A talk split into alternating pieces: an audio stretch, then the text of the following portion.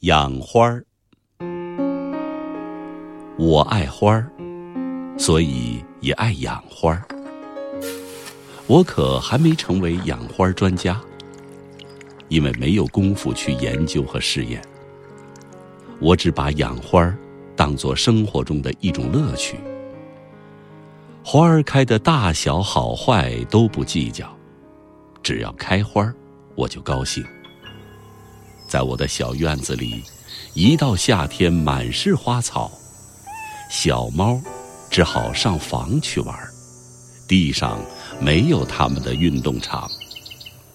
花儿虽然多，但是没有奇花异草。珍贵的花草不容易养活，看着一棵好花生病要死，是件难过的事儿。北京的气候。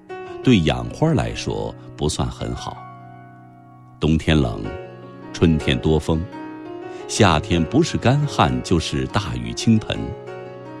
秋天最好，可是会忽然闹霜冻。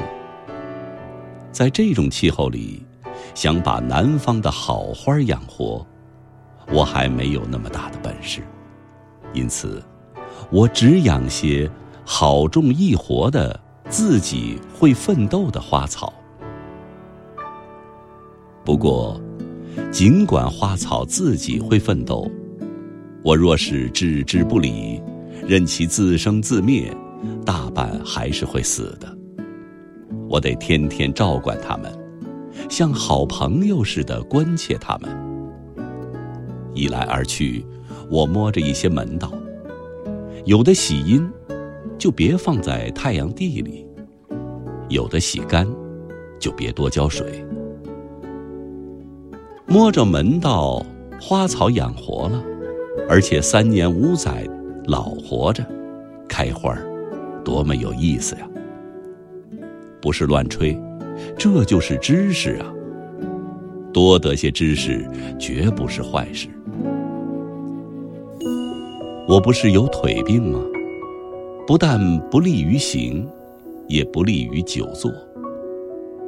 我不知道花草受我的照顾，感谢我不感谢，我可得感谢他们。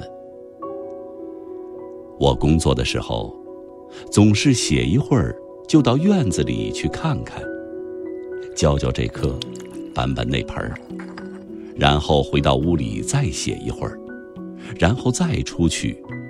如此循环，让脑力劳动和体力劳动得到适当的调节，有益身心胜于吃药。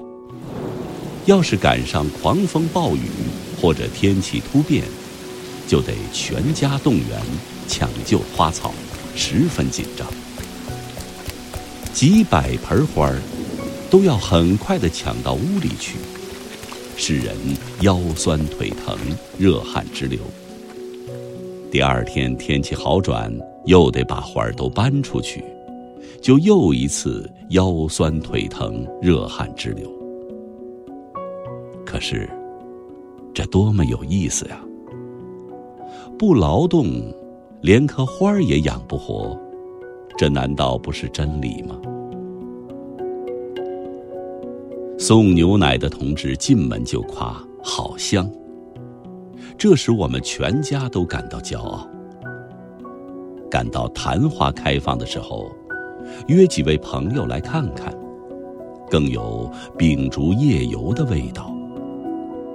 昙花总在夜里开放，花分根儿了，一颗分为几颗，就赠给朋友们一些。看着有人拿走自己的劳动果实。心里自然特别喜欢，当然，也有伤心的时候。今年夏天就有这么一回，三百棵菊秧还在地上，没到移入盆中的时候，下了暴雨，邻家的墙倒了，菊秧被砸死三十多种，一百多棵，全家都几天没有笑容。有喜有忧，有笑有泪，有花有果，有香有色。既需劳动，又长见识。这，就是养花的乐趣。